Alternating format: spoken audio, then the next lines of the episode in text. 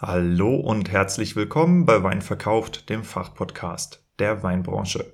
Heute eine zweite Episode mit Moritz Zürewitz und zwar sprechen wir über seine alkoholreduzierte Weinmarke The Gentle Wine und eskalieren komplett zum Thema Performance Marketing.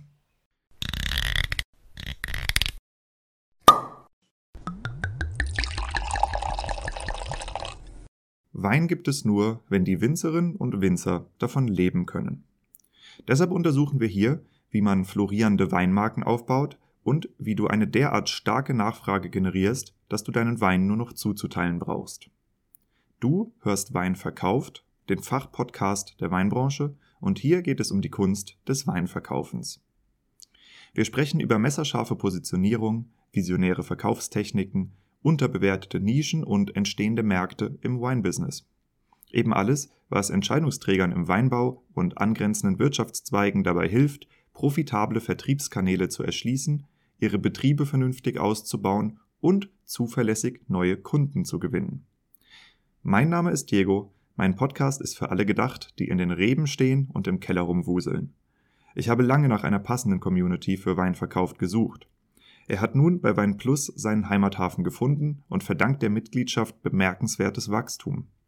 Mit der kostenfreien Mitgliedschaft bekommst du dort jeden Freitag Early Access zu einer bisher unveröffentlichten Episode von mir. Daneben gibt es hier, also zum Beispiel auf Spotify oder Apple Podcast, jeden Montag brühwarme News der Weinbranche mit Neuigkeiten über Fördergelder, über Umsatzzahlen, Weinbaupolitik, Neubesetzung, Markteinführung und was uns sonst noch so betrifft in unserer Branche auf die Ohren. Die Branchennews sind nur montags für 24 Stunden online. Wenn du sie verpasst, dann ist das so. Also abonniere den Podcast, um am Ball zu bleiben. Dieser Podcast wird finanziell unterstützt von Amorim, dem Weltmarktführer in der Korkproduktion. Korken sind und bleiben das Verschlussmittel der Wahl für hochqualitative Weine. Und zwar nicht nur aus Kundensicht, sondern auch in Zeiten wie diesen, wo wir weltweite Lieferkettenengpässe haben und viele Verschlusssysteme eben gar nicht mehr so gut hergestellt werden können, weil die Lieferketten im Moment blockiert sind, zusammenbrechen wegen Krieg, wegen irgendwelchen Logistikschwierigkeiten. Äh, da zeigt sich eben genau die Stärke des Korkens, weil er wird hier in unserem Kontinent hergestellt. Und solltest du darüber nachdenken, wieder auf Korken zu wechseln oder bessere Korken einzusetzen, dann ist es wohl eine ganz gute Idee, dich mal an Amorin zu wenden. So, gut. Ich würde sagen, wir steigen einfach mal ein. Moritz Zürewitz, meine Damen und Herren, vielleicht bekannt aus der Episode von Kolonne Null, einer der Gründer von Kolonne Null, aber heute wegen einem ganz anderen Thema und auch in einer anderen Situation im Podcast. Und zwar wollen wir uns heute ein bisschen äh, zwei Themen annähern. Das eine ist das Thema Nischenmarkt. Dafür ist der Moritz sowieso gut geeignet äh, und eben auch Marketing für Nischenmärkte. Und das andere ist ja, der, das Thema Produktentwicklung. Und ähm, ich würde sagen, wir fangen einfach mal kurz an. Ähm, ich stecke so ein bisschen das Spielfeld ab. Ich würde gerne heute mit dir über The Gentle Wine sprechen, ähm, wie The Gentle Wine entstanden ist und ähm, auch so ein bisschen über deine Erfahrungen mit äh, dem Beackern eines Nischenmarktes. Und vielleicht kannst du mit einer Geschichte einsteigen. Nämlich, äh, du hast äh, mir neulich, als wir uns in Berlin getroffen haben, davon erzählt, wie du, äh, ich glaube, so ein Treffen mit irgendwelchen LEH-Leuten hattest und denen The Gentle Wine vorstellen wolltest und wie die darauf reagiert haben. Und das ist ja sehr bezeichnend für das Thema Nischenmärkte beackern.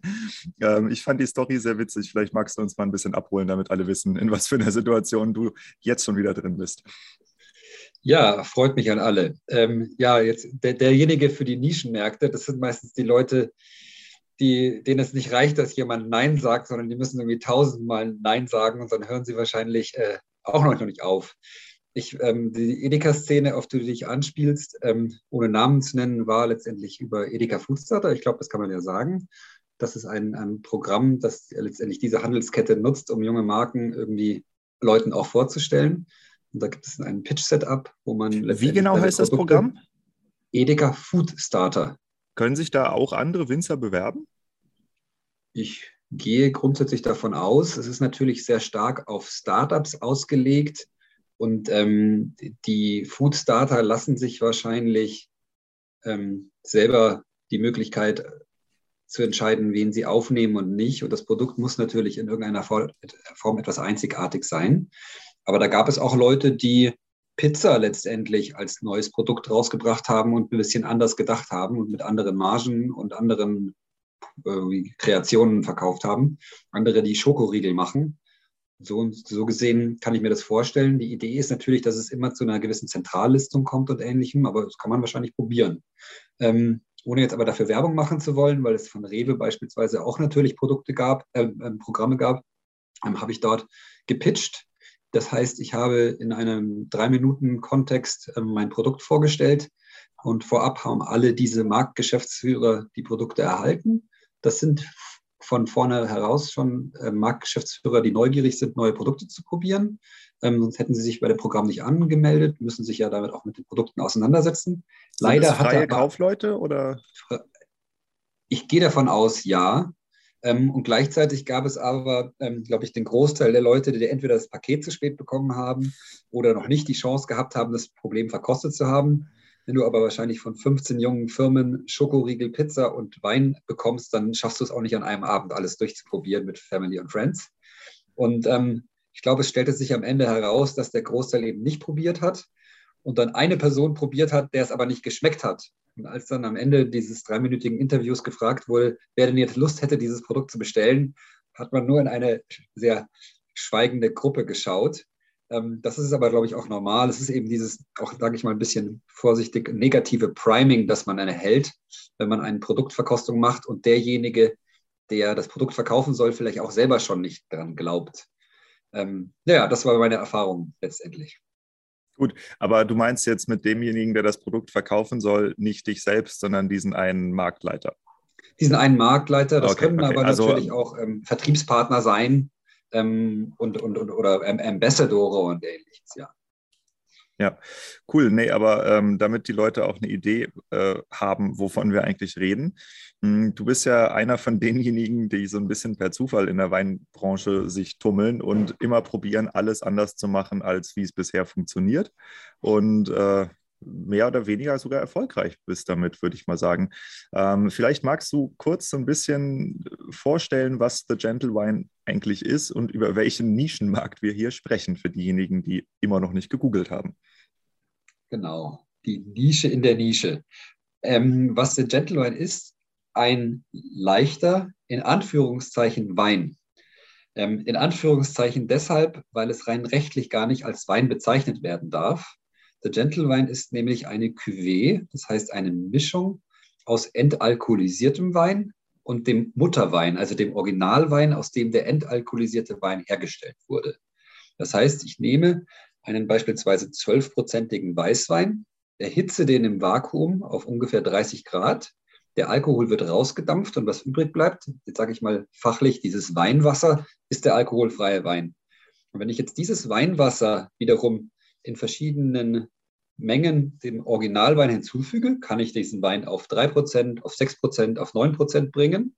Und wir haben letztendlich herausgefunden, ähm, dass bei 6% ein Geschmack herauskommt, der nicht mehr an entalkoholisierten Wein erinnert und schon nah genug am Originalwein ist und trotzdem sich anfühlt wie ein, ein bisschen leichteres Getränk, aber eben durch den halben Alkohol trotzdem den, sage ich mal, vollen Geschmack behält. Hm. Ja, ich habe die jetzt Stück für Stück auch mal durchprobiert, also den Rosé, einen weißen und einen roten. Äh, den Rosé, den hattest du mir, glaube ich, bei dem Kolonne Null Interview damals schon zugeschickt. Das ist schon länger her. Ich weiß gar nicht, ob der mittlerweile immer noch so schmeckt. Ich hatte den so ein bisschen, ich glaube, pfirsichartig in Erinnerung. Also der, der war ja. ein bisschen, bisschen fruchtiger, als, als ich das jetzt von dem Rosé erwartet hätte, aber echt lecker. Ähm, was mich aber wirklich fasziniert hat, das war tatsächlich der Rotwein, weil, ähm, um es jetzt mal unverblümt zu sagen, die meisten entalkoholisierten Rotweine sind komplett, boah, Katze im Sack, ey, übles Zeug. Mm. Und deiner war gar nicht schlecht. Also ich sag mal so, man hat es natürlich mit einem stark bearbeiteten Produkt zu tun. Also ich habe jetzt, du, du findest da nicht diese krasse Komplexität von einem Rotwein wieder, die, der irgendwie, was weiß ich, als Naturwein ausgebaut ist, im Fass vergoren, volles Programm, ja, äh, sondern es ist ein schlichtes, eher mainstreamiges Produkt, aber es schmeckt tatsächlich gut. Ne? Und äh, die meisten entalkoholisierten Rotweine, das ist ja echt fürchterlich. Also ich meine, ich weiß nicht, welche Erfahrungen du da gemacht hast, aber äh, wie habt ihr das hingekriegt? Ich kenne natürlich einen alkoholfreien Rotwein, der besonders gut ist, den eine Firma, die ich gut kenne, produziert. Ähm, aber auch da sind über eineinhalb Jahre Produktentwicklung reingeflossen, ähm, jetzt beim alkoholfreien. Und ähm, diesen Rosé und den weißen und den Rotwein vom Gentle Wine, den du probiert hast, sind auch die ersten Produktionen davon. Das heißt, man kann nur ahnen, wo diese Produktion auch in zwei oder drei Jahren steht. Das heißt, mit jeder Produktion wird wieder natürlich auch Forschung betrieben. Und das waren unsere ersten 5000 Flaschen, die wir von dem Roten produziert haben. Ähm, am Ende ist es, glaube ich, so, dass es wieder darum geht, ähm, im Labor herauszufinden, welche Weine sich nicht nur für die Entalkoholisierung eignen, sondern sich dann auch für eine spannende Küvitierung eignen. Und ich habe sogar mit einem Partner letztens einen Versuch gemacht. Da haben wir auf zwei Drittel des leichten Weines ein Drittel von der Kolonne leicht, äh, Kolonne alkoholfrei geschüttet und waren dadurch im Prozentsatz bei wahrscheinlich 4% Alkohol, aber geschmacklich deutlich besser als vorher, weil letztendlich der alkoholfreie Wein durch die Aufkonzentrierung der Entalkoholisierung ein spannenderes Aromenprofil bietet. Ähm, und das heißt aber einfach nur, da ist unglaublich viel Forschung und möglich. Und ähm, da, da, freue ich mich drauf. Ähm, man muss einfach irgendwann anfangen und sich nicht, glaube ich, zu lange im Keller verstecken. Ähm, sonst äh, kommt man nicht voran. Hm. Also für die, die es jetzt vielleicht verstanden haben, wir reden über den Markt der alkoholreduzierten Getränke. Ja? So und das ist eine sehr hervorragende Geschichte, wie ich hier in Bayern gelernt habe. Und zwar äh, wurde ich hier vor, keine Ahnung, vier Jahren oder so auf die leichte Weiße aufmerksam. Das ist eigentlich ein Hefeweißbier, ganz normales. Schmeckt auch normal, aber hat halt nur zweieinhalb Prozent. Das heißt, du kannst dir halt mittags mal ein Glas reinstellen. Das stört nicht. Äh, du kannst auch mit Kollegen in der Sonne sitzen bei 35 Grad und dir zwei, drei davon reinstellen, ohne dass du gleich vom Tisch fällst. Ähm, das Prinzip finde ich hervorragend. Und die Idee, das bei Wein zu replizieren, ist eigentlich gar nicht so schlecht.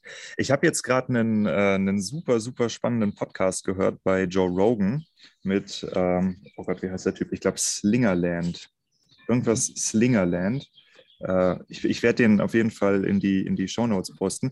Das ist ein Typ, der hat ein Buch über die Geschichte des äh, Alkoholkonsums in der Menschheit geschrieben.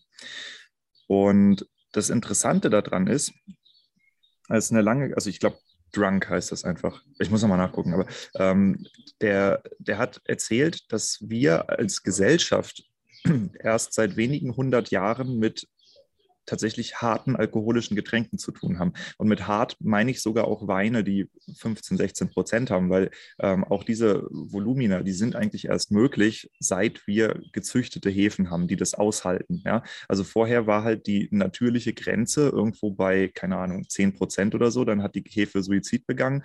Äh, die Biere, die klassischen Biere, so wie sie im Mittelalter gebraut wurden, waren wahrscheinlich auch deutlich leichter. Ne? Die Weine waren leichter und ähm, eine Destillation an und für sich ist ein saukomplexes technisches Verfahren. Also das Prinzip ist schon lange bekannt, aber allein die, äh, die Geräteherstellung, also die, die Metalltechnik, die da reingeht, der Maschinenbau, das ist nicht ohne weiteres möglich.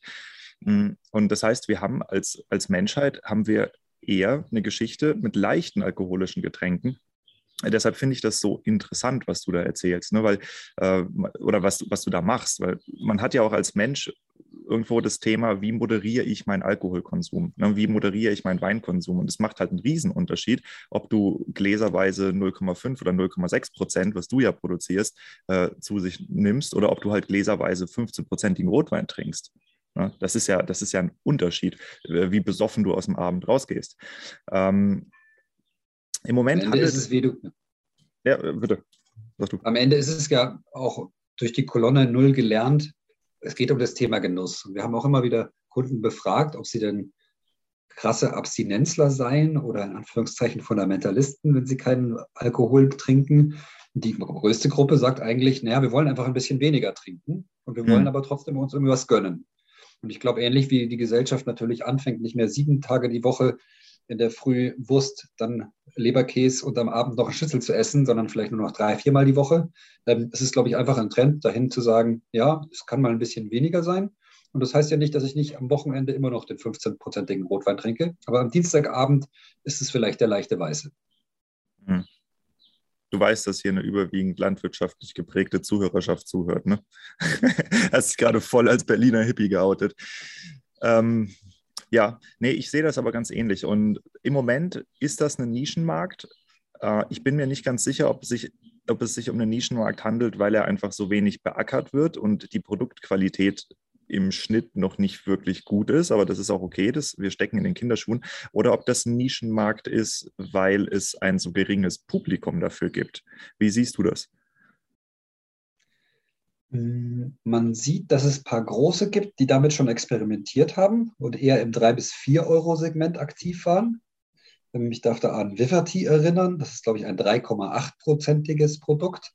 In Frankreich ist gerade die Marke Moderato gestartet mit einem fünfprozentigen leichten Produkt. Ähm, und ich würde argumentieren, dass der Markt, also dass letztendlich die Weinschorle eigentlich das, das bestehende Produkt ist, das es immer schon gab, weil eigentlich der Konsument eh schon leichter trinken möchte. Nur ist die Weinschorle eigentlich immer eine Art No-Name-Getränk gewesen, im Sinne davon, dass man gar nicht meistens wusste, wo der Wein herkommt und auch in der Gastronomie dann irgendwie margenstark verkauft wird, weil ich mir irgendeinen günstigen Literwein hole, den ich mit Mineralwasser, das vielleicht auch noch günstig und nicht von der Marke ist, aufschütte. Das heißt, es ist eigentlich interessant, dort ein, ein, ein Lied zu erfüllen, aber mit dem anderen Substitut. Jetzt hast du dich auch noch in der Pfalz unbeliebt gemacht.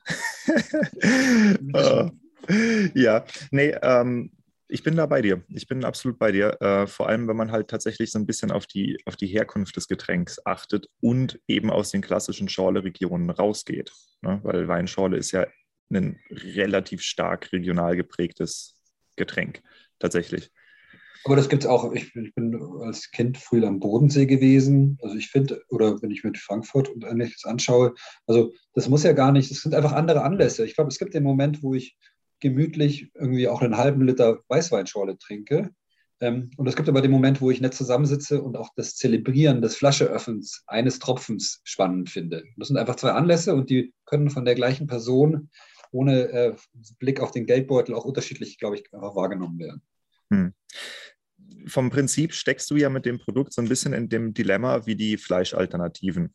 Ja, wo man sich halt überlegen muss, okay, will man möglichst wie Fleisch aussehen und wie Fleisch riechen und schmecken, ist aber nicht sein? Oder will man eine ganz andere Schiene gehen und halt sagen, okay, wir sind kein Fleisch, wir gehen auch nicht in den Vergleich. Ähm, welchen Weg gehst du mit Gentle Wine beim Marketing? Ich glaube, ähm, in einem gewissen Grad auch wieder in einer Wiederholung, ein bisschen wie die Kolonne Null. Ähm, unser Ziel war es nie, zu stark mit den Gesundheitsvorteilen zu werben oder ähm, den Leuten den Nutzen zu, das Nutzungsversprechen irgendwie zu, zu erklären, sondern eigentlich mit einem sympathischen Produkt, das man einfach so interessant findet, ähm, zu starten, dass sich über den Geschmack differenziert und die, die, der positive Nebeneffekt ist sozusagen das Alkoholfreie. Ähm, wir machen natürlich auch Facebook-Werbung und auch auf Instagram finden die ersten Sachen statt. Und dann merkt man trotzdem, dass natürlich manche Konsumenten auf gewisse Wordings stärker achten. Ähm, die Flasche ist aber weiterhin im Design sehr verhalten, pro, ähm, kommuniziert das 6%, also die, die Hälfte des Alkohols. Warte mal. Aber auch, wir, wir haben, aber auch nicht heraus. Wir haben ein grundverschiedenes äh, Verständnis von im Design sehr verhalten. Woran machst du im Design sehr verhalten fest? Also ich kann jetzt das ganze, ich kann jetzt 80 Prozent des Etikettes mit draufschreiben, äh, leicht oder Alkohol reduziert. Ähm, und äh, da steht letztendlich mit in, recht kleiner Schrift auf weißem Hintergrund 6 Prozent.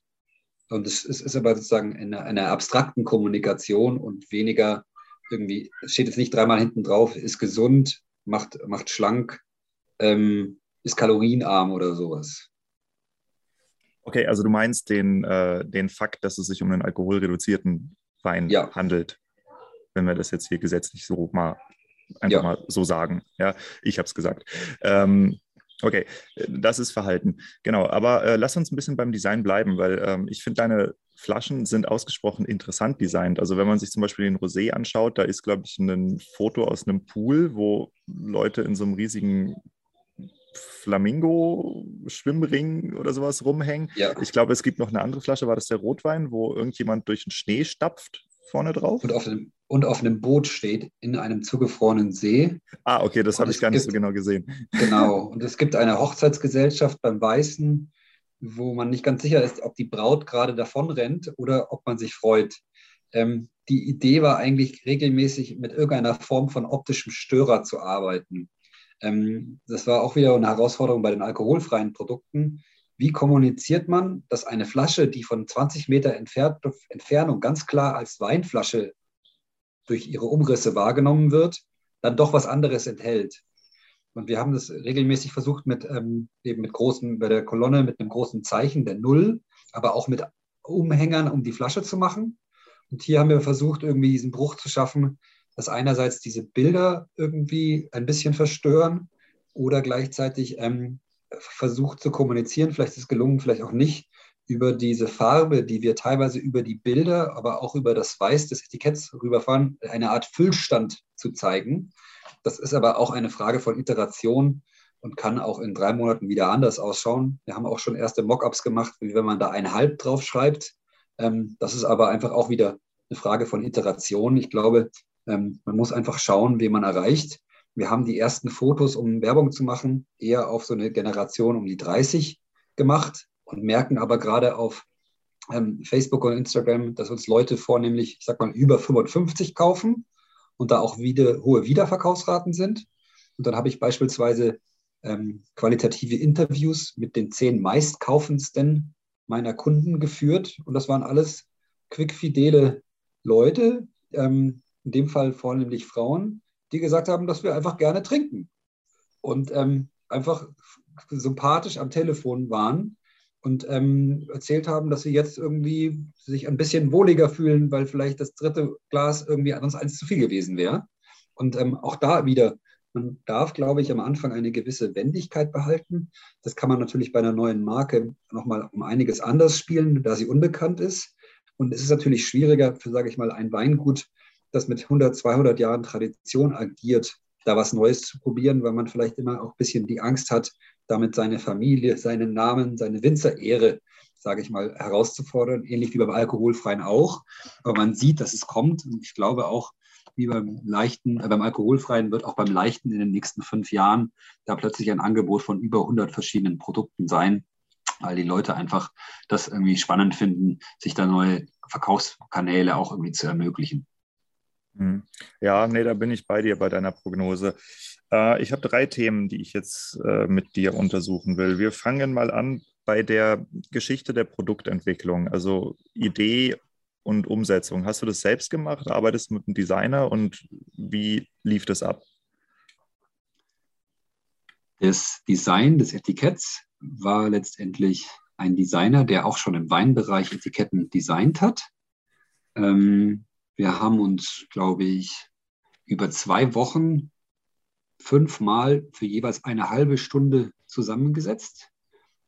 Ganz am Anfang habe ich eine Art Moodboard kreiert. Das heißt, ich habe ein paar andere Etiketten, die ich sympathisch finde, ein paar Bilder, die, ich, die mir gefallen, ein paar Bildsprachen, die mir gefallen und auch ein paar Arten, wie man schreiben kann, als Beispiele genannt.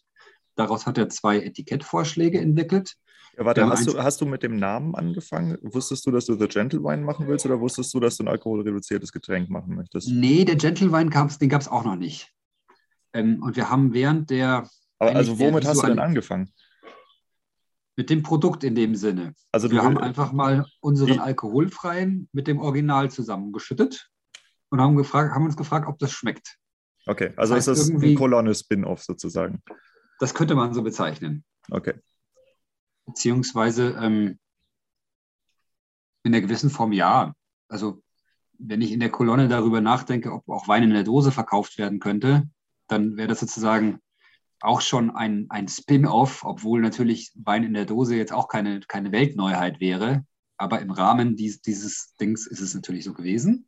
Das heißt, ich hatte ein Produkt, aber ob das jetzt 3% oder 6% oder 9% hat, war auch noch nicht ganz klar. Das ist letztendlich, nachdem das Etikett gedruckt wurde, So, ich glaube, der Sound hat sich ein bisschen verändert. Das liegt daran, dass der Moritz eben rausgeflogen ist und zwar zum perfekten Zeitpunkt, weil direkt oben drüber bei mir die Kinder auf den Balkon gekommen sind zum Spielen. Das heißt, wir haben jetzt einmal umgesiedelt und setzen das Interview einfach an der gleichen Stelle wieder fort. Die Frage war im Wesentlichen, ähm, wir haben uns über die Produktentwicklung unterhalten, womit du angefangen hast und du hattest gesagt, dass du eigentlich mit dem Produkt ähm, auf den Designer zugekommen bist und gesagt hast, hier alkoholreduzierter Wein, was wollen wir haben? Ähm, und dann wurde das Etikett gedruckt und danach bist du rausgeflogen. Genau. Ähm, ich beginne nochmal von Anfang an. Also es gab einfach den Wunsch, einen leichten Wein zu kreieren. Ob der jetzt 3%, 5%, 7% hat, war noch nicht klar. Ähm, und dann haben wir einige Produktionstests gemacht, wo wir letztendlich einen bestehenden alkoholfreien mit seinem Mutterwein zurückgeschnitten haben, um zu gucken, wie das schmeckt. Dann gab es, glaube ich, immer mal wieder Gespräche darüber, ob der jetzt am Ende aus Marketing-Gesichtspunkten irgendwie 5% haben soll, wie Bier, ob er irgendwie die Hälfte haben soll. Das heißt, wenn einen Weißwein zwischen 12 und 13 hat, also irgendwie zwischen 6 und 6,5. Und irgendwie klangen die 6 dann irgendwie besser als die 5. Ähnlich wie manchmal für den einen 9,99 Euro nicht so gut klingt wie 9,90 Euro. Und der andere sagt, nee, 99 ist aber eigentlich besser. Nicht nur, weil man 9 Cent mehr verdient, sondern weil es irgendwie runder ist und der nächste sagt, nee, 9,90 Euro muss es sein oder 8,50 Euro, weil es glatte Zahlen sind. Also dann war sozusagen die 6% irgendwie festgelegt.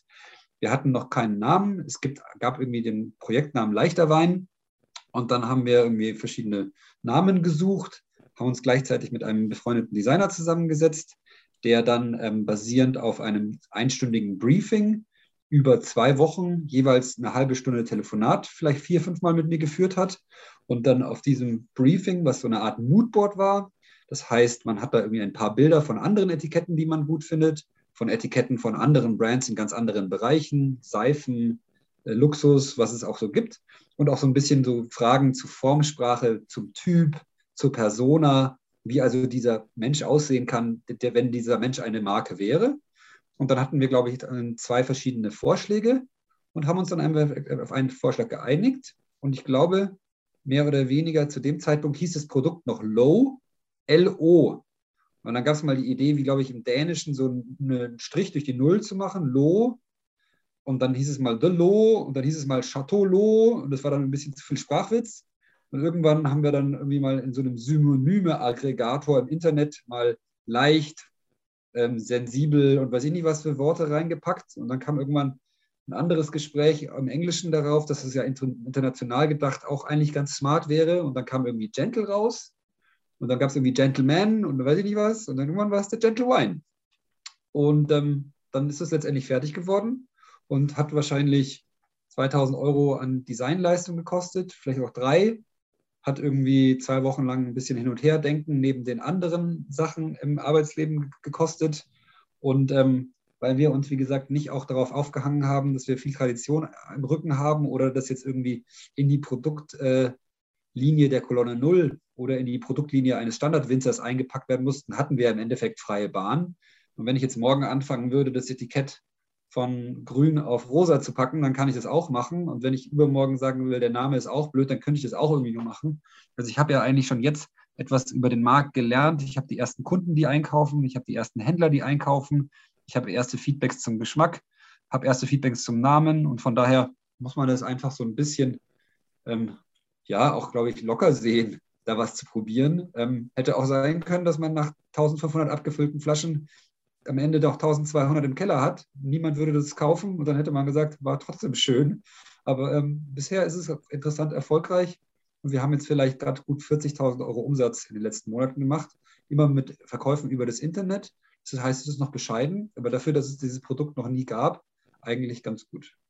Hm. Also ich unterhalte mich ja des Öfteren auch mit anderen Winzern, die gerade richtig ihre Betriebe aus dem Boden stampfen, teilweise halt auch ohne elterliches Weingut, die irgendwie als Quereinsteiger reinkommen. Und ähm, ich glaube, wenn die hören, wir haben gerade 40.000 Euro Umsatz gemacht, da lecken die sich alle Finger nach. Hm, also wir reden ja schon ein bisschen über, über andere Skillsets. Ne? Also du bist jetzt kein Winzer, sondern du bist halt Marketer, würde ich mal so sagen, oder halt Unternehmer mit starkem, starker Marketing-Affinität. Ähm, wie genau gehst du das an, dass du halt sagst, ich habe erste Kunden, ich habe erste Händler? Ähm, wie wie verfolgst du diese Strategie und wie, woher gewinnst du die Leute? Ich glaube, dass ich ähm, in allen Fällen immer weiß, was ich nicht weiß und mir dann schlaue Leute hole, die meine Probleme lösen. Und ich mich eher so nur als, als Fußballtrainer verstehe, der von der Seite ab und an, der vielleicht manchmal als Spielertrainer aufs Spielfeld rennt, aber in größter Zeit eigentlich koordiniert. Ähm, ich habe natürlich jetzt von meiner, ich habe zweimal eine Firma gegründet. Die zweite Firma war die Colon Null, die äh, im Getränke- und Weinbereich. Es gab eine andere Firma, die ich im Internetbereich gegründet habe. Und da hat man natürlich Sachen gelernt, wie Performance Marketing funktioniert, wie ähm, Testen funktioniert, was, ähm, nach was Leute suchen und ähnliche Themen. Ähm, und das hat immer dazu geführt, dass man eigentlich mit, mit schmalem Budget was rausfinden kann. Und auch wenn ich jetzt sage, ich habe da 40.000 Euro Umsatz gemacht, habe ich natürlich doch wahrscheinlich schon gut 20.000 Euro an, an die äh, in San Francisco sitzenden Internetkonzerne gezahlt, weil man irgendwie pro Monat 1000 Euro oder mal 2000 Euro ausgegeben hat, um verschiedene Adsets, also um verschiedene Bilder mit verschiedenen Texten, mit verschiedenen Figuren drauf, mit Weinflaschen, ohne Weinflasche, mit einer 30-jährigen Frau, mit einer 60-jährigen Frau, mit einem 25-jährigen Mann, mit einer Gruppe aus Leuten, mit einer ähm, perfekten Bildsprache, ohne perfekte Bildsprache, mit irgendwelchen Witzen, ohne Witze. Also man testet sich sozusagen ran und habe das wiederum auch gemacht mit einer, einer Online-Marketing-Agentur, mit der ich auch schon zusammengearbeitet habe, bei der Kolonne Null, aber auch bei meiner ersten Firma. Das heißt, 40.000 Euro Umsatz ist natürlich auch erkauft. Und trotzdem heißt erkauft, dass diese Leute nicht gekauft hätten, wenn sie keinen Bock darauf gehabt hätten. Ähm, und dadurch ist sozusagen das Investment zu Umsatz ähm, notwendig gewesen. Ähm, aber es ist auch nicht so gewesen, dass ich einfach nur eine Flasche Wein und eine Website gebaut habe, eine Flasche Wein draufgepackt habe und dann hätte sich durch höherem Sagen irgendwie 40.000 Euro Umsatz ähm, eingespielt, sondern das ist letztendlich so eine kleine geduldige Bausteinkette, um auch herauszufinden, ob überhaupt Leute nach leichtem Wein suchen oder ob die eintippen, ähm, milder Wein oder weniger Alkohol oder was auch immer. Und am Ende kommt raus, dass kein Mensch danach sucht. Das heißt, ich könnte auch 200.000 Euro online ausgeben auf Google AdWords und würde trotzdem keinen Kunden finden, weil danach keiner sucht. So, jetzt spreche ich kurz zu dir. Und zwar zu dir, der oder die du hier gerade zuhörst. Ich bin Diego, ich bin der Host von diesem Podcast. Das weißt du wahrscheinlich.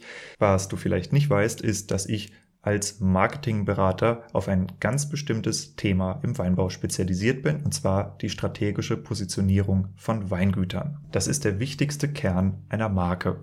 Um es mal an meinem Podcast zu erklären, es gibt ganz, ganz viele Weinpodcasts, aber es gibt nur einen einzigen Fachpodcast der Weinbranche. Das ist meiner, das bin ich und das hat einen sehr dramatischen Effekt auf mein Geschäft. Denn mein Podcast ist der einzige, der bei Wein Plus eingelistet ist. Geile Weine arbeitet mit mir zusammen. Vitis4, das größte französische Leitmedium für Weinbau, arbeitet mit mir zusammen. IVES, ein internationaler Verbund von 25 Forschungsinstituten aus dem Weinbau, arbeitet mit mir zusammen. Und strategische Positionierung funktioniert eben in jeder Branche, nicht nur in der Podcast-Branche, nein, auch als Winzer. Ja, es gibt Winzer, die haben das verstanden, zum Beispiel der Süßweinspezialist oder das Therapreta Weingut Huppert. Und das ist ein schöner Fall, das Therapreta Weingut Huppert, denn das sind Kunden von mir, denen ich geholfen habe, ihre Positionierung zu identifizieren und umzusetzen. Denn vorher waren sie noch nicht das Therapreta Weingut Huppert. Was ist daran jetzt das Interessante? In dem Moment, wo du dich so positionierst, bist du aus dem Wettbewerb, aus dem Preisvergleich mit allen anderen Ich-auch-Winzern rausgenommen. Was ist ein Ich-auch-Winzer? Ein Ich-auch-Winzer ist ein Ich mache auch Bio oder ich mache auch Familienbetrieb, ich mache auch vegan oder ich habe auch den Moorstein. Ja, du verstehst, worauf ich hinaus will. Sobald du eine strategische, starke und einzigartige Positionierung hast, bist du aus dem Wettbewerb raus und vermarktest außerhalb des regulären Weinmarktes. Das heißt, du hältst deine Angel als einziger in diesem Teich. Als Berater helfe ich Betrieben, ihre strategische Positionierung zu identifizieren und zum Markenkern zu machen. Wie das im Einzelnen aussieht, das werde ich euch in den kommenden Episoden zeigen. Den kompletten Prozess mit dem Weingut Huppert habe ich aufgezeichnet, damit ihr seht, wie das funktioniert. Ich bin übrigens auch nicht der Einzige, der strategische Positionierung anbietet. Wenn du jetzt aber als Winzer oder als Winzerin herausfinden willst, ob du es mit jemandem zu tun hast, der sein Handwerk versteht, es gibt einen ganz einfachen Test dafür. Und zwar ist die Person oder die Firma, mit der du gerade sprichst, selber scharf strategisch positioniert. Wenn nicht, dann wissen sie nicht, wovon sie eigentlich reden. Und wenn du Interesse hast, das Ganze eben für dein Weingut auch umzusetzen, dann ruf mich einfach an, schreib mich an, es ist total unkompliziert und wir können uns einfach mal unverbindlich miteinander unterhalten, was eigentlich bei dir so möglich ist.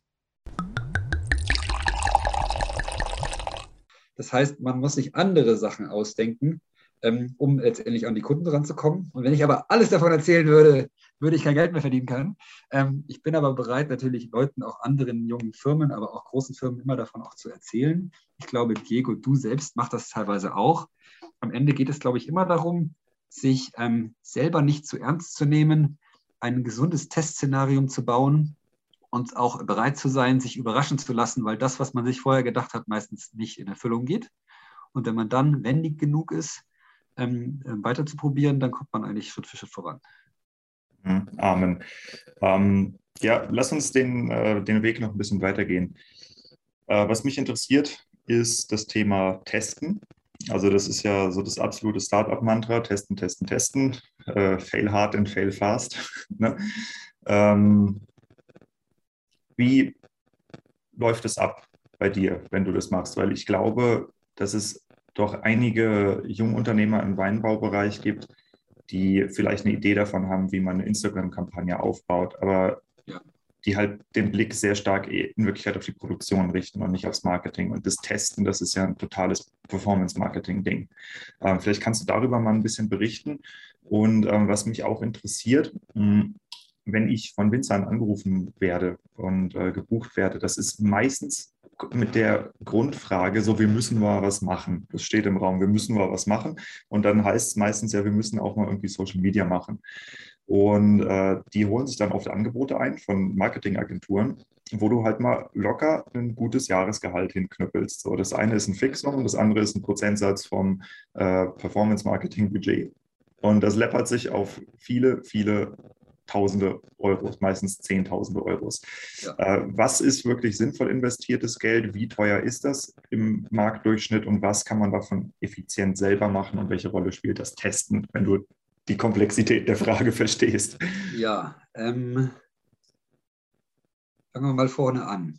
Ähm, ich schweige ein bisschen, weil ich versuche nochmal gedanklich das zu ordnen. Ähm, glaube, so blöd das klingt, dass das Internet tot ist. Das soll, soll andersrum heißen, dass die Goldgräberzeiten, an denen man, wenn man eine ordentliche Website einigermaßen gebaut hat und auch ein paar ordentliche Bilder auf Instagram oder auf seinem Facebook-Kanal gepostet hat ähm, und das auch, sage ich mal, mit zweimal wöchentlich macht, dass das nicht mehr dazu führt, dass man damit noch Erfolg haben kann. Das ist eher ein gesundes Grundrauschen, das man erzeugt, ähnlich wie man sich bei einem Abendessen ein gutes Hemd anzieht, um jemanden zu beeindrucken. Wenn man dann meint, man braucht ein Hemd oder einen coolen Pullover oder man eine Visitenkarte hat, die am Ende ein bisschen schicker ausschaut als die, die man, ähm, sage ich mal, irgendwie äh, auf dem Drucker mit Tintenstrahl noch zu Hause schnell selbst gedruckt hat und schräg geschnitten hat. Das heißt, der, der Auftritt ist erstmal ein, eine Basis, die man haben muss, weil sich Leute mittlerweile diese Kanäle anschauen. Wenn man aber tatsächlich am Ende in Euros was verkaufen möchte, muss man nochmal andere Wege gehen. Ich glaube, es ist unglaublich schwierig bis unmöglich als normaler Winzer, aber auch als mittelständischer Winzer, ähm, online wirklich gut bestehend Wein zu verkaufen, weil die Konkurrenz von anderen Winzern, die genauso mit ordentlichen Social-Media-Kanälen sozusagen online verkauft, doch ähm, erstaunlich groß ist. Das kommt daher, dass die einen über gute, gutes Geld verfügen, um letztendlich ähm, Kunden einzukaufen, das heißt Werbung zu schalten. Und die anderen, die zwar pfiffig sind in dem, in dem Bilder kreieren, eigentlich den Hebel nicht haben, den sie eben über die Vervielfältigung bekommen, dadurch, dass ich ein zwar cooles Bild oder einen coolen Post dann über Euros letztendlich nochmal verstärke, also diesen Multiplikatoreneffekt nutze. Das heißt, ähm, der nächste, also der zweite Konkurrent ist nicht nur der andere Winzer, sondern mal, ich, ich, ich probiere das mal ein bisschen in Winzersprech um zu übersetzen ja. und du korrigierst mich, ob ich dich falsch verstehe. Ja. So, ähm, nehmen wir mal ein Beispiel, eine sehr große, sehr bekannte Lage, das ist der Moorstein. Ja? ja. Das ist, ich weiß nicht wie viele, also gigantische Lage. So, und sehr mhm. gut. Aber es gibt ein paar Winzer, die sind bekannt für den Moorstein. Das heißt, die haben Produkte, die sich wahrscheinlich teurer verkaufen, weil die sind für als die Moorstein-Winzer positioniert. Nun gibt es aber eine ganze Menge anderen Winzer, die Mitbesitzer des Moorsteins sind und das auch, weil sie auf die Flasche draufschreiben, die ihre Produkte aber weniger lukrativ verkaufen. Ne, weil sie nicht so krass als die Moorstein-Winzer positioniert sind. Das heißt, wenn die anfangen darauf zu bieten, haben sie ein Produkt mit geringerer Marge, weil es niedrigpreisiger ist und bieten gegen jemanden, der eher mit dem Namen verknüpft ist, Moorstein. Das heißt, sie haben von vornherein die schlechteren Karten in dem Spiel. Das stimmt letztendlich. Also es kommt immer darauf an, wie viele Leute da, danach suchen. Also wenn ich jetzt, sagen wir, ich habe im Monat 1000 Anfragen nach Wein, nach, den, nach der Schlüsselkombination Moorstein und Wein, dann bieten natürlich diese Winzer gemeinsam auf diesen Begriff. Ähm, und es gibt und aber noch die Händler, wollte gerade sagen, die Havescos und anderen dieser Welt, die bieten vielleicht nur auf Wein. Ähm, und sind aber in der Lage, plötzlich bis zu, weiß ich nicht, ein, zwei Euro auf den Kunden, auf den Klick zu bieten, wurde bei dem Winzer schon bei 50 Cent pro Klick letztendlich das aufhört. Und das heißt ähm, letztendlich, auch als die Kolonne vor drei, vier Jahren angefangen hat, Online-Werbung zu schalten, da gab es erstmal gar nicht so eine große Gruppe, die nach alkoholfrei gesucht hat, aber gleichzeitig, wenn jemand nach alkoholfrei gesucht hat, konnte sich unsere Firma leisten, darauf zu bieten. Mittlerweile gibt es irgendwie 150 alkoholfreie Weine. Die Winzer bieten selber darauf, weil sie Online-Werbung schalten und die großen Händler auch. Das heißt, selbst die Kolonne Null ist eigentlich derzeit gar nicht mehr in der Lage, auf, das, auf die Kategorie alkoholfreier Wein zu bieten, weil es zu teuer geworden ist. Ähm, und muss sich dann wiederum Gedanken machen, ob sie das wiederum durch Social Media macht. Und jetzt glaube ich, müssen wir differenzieren. Das eine ist sozusagen wirklich Geld auszugeben, damit man Sichtbarkeit bekommt. Und das andere im Social Media Bereich ist, dass man letztendlich versucht, ähm, Influencer zu finden oder ähm, Gewinnspiele veranstaltet oder andere Formen der Interaktion mit den Nutzern ähm, versucht zu, zu, zu bringen, weil man irgendwie ähm, im Endeffekt über klassische PR, die aber aus dem Offline in das Online gegangen ist, eine Art Mund-zu-Mund-Propaganda, aber digital versucht aufzubauen. Und das ist natürlich auch wieder auf den ersten Blick ähm, vermeintlich kostenlos, aber da steckt dann jemand dahinter und wenn er das gut macht, dann hast es auch eine Vollzeitstelle, der sozusagen das Weingut unterstützt. Das heißt, ich brauche die Basis diesesjenigen, der sozusagen Vollzeit Social Media betreut und die verschiedenen Kanäle ähm, dann brauche ich on top noch das Spielgeld, diesen Multiplikator zu nutzen, weil ich, wenn ich irgendwie ein tolles Bild gemacht habe und dann irgendwie den Leuten noch erzähle, dass ich gerade in der und der Weinfachzeitschrift war und das ist mein Post, dann muss ich nochmal, weiß ich nicht, 50 Euro auf den Post aufgeben, damit nochmal die anderen überhaupt sehen, dass ich in dieser tollen, ähm, in dieser tollen Zeitung drin war. Das heißt, es braucht beides.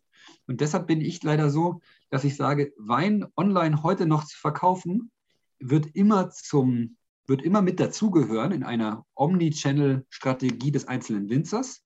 Aber ich glaube, es ist unglaublich schwierig, als einzelner Winzer irgendwann über 50 Prozent seiner Umsätze online zu machen, sondern es gehört dazu und wird wahrscheinlich 10 bis 20 Prozent nie übersteigen können, warte, warte, weil das warte. einfach zu teuer lass, ist. Lass uns hier noch mal ein bisschen ja. Trennschärfe einführen. Ja, gerne. Redest du über das reine Online-Verkaufen oder redest du gerade über Neukundengewinnung? Weil Online-Verkaufen. Neukundengewinnung, glaube ich. Wir reden genau, weil Online-Verkaufen, das könnte ja auch erstmal sein, dass ich von E-Mail-Bestellungen auf Abwicklung über Shop umbaue, ohne Neukunden zu haben, sondern einfach nur den, den Bestellprozess verändere. Das stimmt. Ne? Ja, also ich bin jetzt natürlich bei no ja. ja. also oder wenn ich, wenn wir jetzt davon ausgehen, du baust eine neue Marke ja. und bist jetzt Winzer X, der komplett unbekannt ist und gerade ein Weingut übernommen hat und sagt, das heißt jetzt anders, als es früher hieß. Dann habe ich keinen Bestand, dann muss ich mich, glaube ich, in diesen hart umkämpften Markt irgendwie einkaufen, in Anführungszeichen. Ähm, bei einem Produkt wie jetzt diesem leichten ist es natürlich wieder ein anderes Thema. Also ich habe vorhin erwähnt, es sucht immer noch keiner danach. Also muss ich eigentlich Leuten, die gerade, sage ich mal, auf Facebook am Scrollen sind, die dann irgendwie einen Post ihrer Großmutter sehen, dann ihre Freunde zum Fußball, dann eine Werbung eines Handtaschenherstellers, den muss ich plötzlich ein Bild zeigen oder einen Text, der sagt, hier, halber Alkohol, voller Genuss, sage ich jetzt mal. Und da müssen die Leute darauf reagieren und sagen, während sie eigentlich innerhalb von einer Minute 120 kleine Bildchen sehen, muss dieses eine Bild irgendwie spannend genug sein, dass sie sagen, ach krass, könnte ich eigentlich mal probieren. Und da klicken jetzt gerade bei mir 2,5 Prozent der Leute kaufen, nicht klicken. Das heißt, von 100 Leuten, die diese Anzeige gesehen haben, auf meine Webseite kommen, kaufen 2,5 Prozent. Ähm, wie viele Leute dann sozusagen die Facebook-Anzeige gesehen haben und dann geklickt haben, um erst auf meine Webseite zusammen, das sind nochmal weniger. Das heißt, ich muss eigentlich wahrscheinlich 1000 Leuten dieses Facebook-Ding zeigen, damit am Ende zwei von denen kaufen. Ähm, ich würde, das ist schier unmöglich, aber ich würde dir einen Test vorschlagen. Ja. Ich habe nämlich eine Theorie. Ich glaube, dass ähm, wenn man Social Media richtig nutzen will und auch eine Omnichannel-Strategie fährt, dass es wesentlich erfolgreicher sein könnte, wenn zum Beispiel dieses Interview hier released ist, ja. dass du dafür Werbung schaltest, die Leute auf das Interview schickst, die merken, hey, so ist der Moritz, das ist die Marke, das ist cool und du darüber in Wirklichkeit eine wesentlich höhere Conversion kriegst, als wenn du einfach nur so ein Kauf jetzt dieses Produktbild in genau. Art das war mein Beispiel mit dem, bringst. Das war mein Beispiel mit, wenn ich ein, in einem Weinmagazin war und dann ein Bild von dem Weinmagazin mache und den Leuten zeige, schaut her, ich hatte gerade übrigens. Okay, das ist ein Referenzierungspost. Ja? Genau. Okay, ja. okay. Bin ich vollkommen bei dir. Bin ich vollkommen bei dir.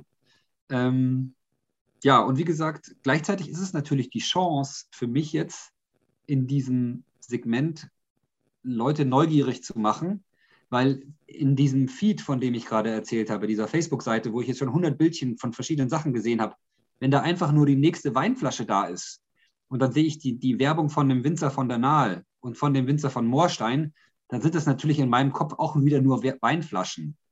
Und das macht es natürlich noch schwieriger. Also ich bin natürlich irgendwie wenn, jemand irgendwie diesen Text noch liest oder ich dieses Bild interessant gewählt habe, bin ich in dem Sinne ein bunter Hund, dass die Leute irgendwie sagen, hä, das gibt es doch gar nicht, leichter Wein.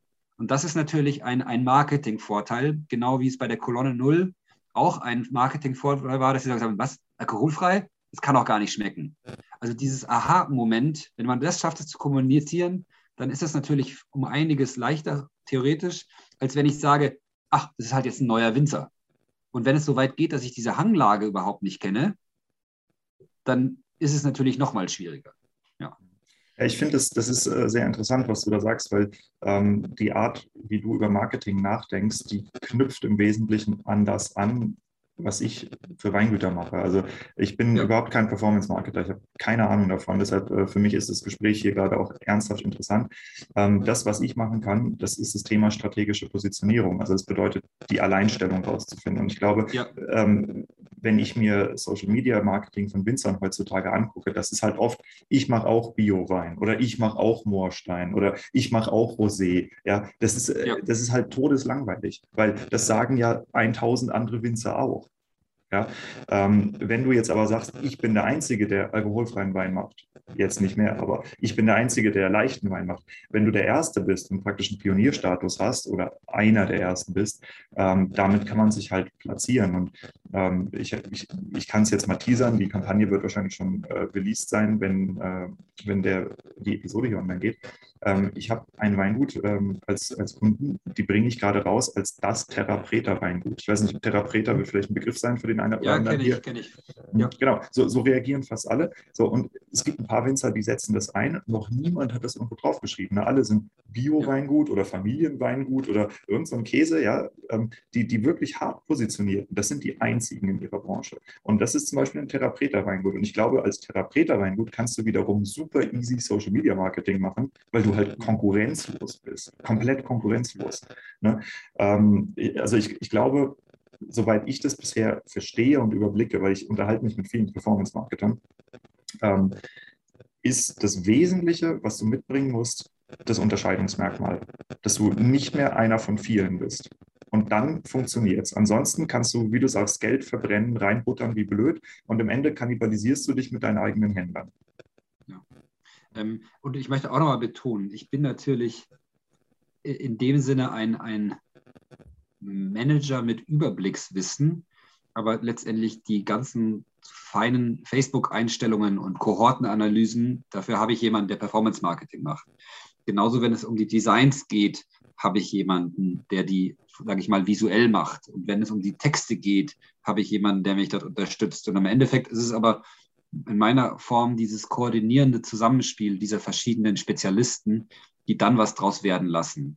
Und ich glaube, durch die Erfahrungen mit der Zeit ähm, und eben diese Art, an, an, ans Testen zu gehen, ist, bin ich ganz gut geworden oder wir ganz gut geworden, ähm, es irgendwie in einer Verhältnismäßigkeit zu testen und auch schnell zu wissen, wenn es zu viel ist oder wenn es zu wenig ist. Und ich glaube, das macht es ein bisschen aus, aber das ist natürlich auch ein Learning by Doing würde, ich würde das Gespräch gerne noch in, in, ein bisschen eine andere Richtung, aber gleiches Thema weiterlenken. Und zwar, ja. ähm, wenn ich mich in Weingüter reinversetze, du hast eine ganze Menge Dienstleister aus dem, äh, überwiegend aus dem Agenturbereich. Die einen machen halt Design, Web, die anderen machen Social Media, wie auch immer.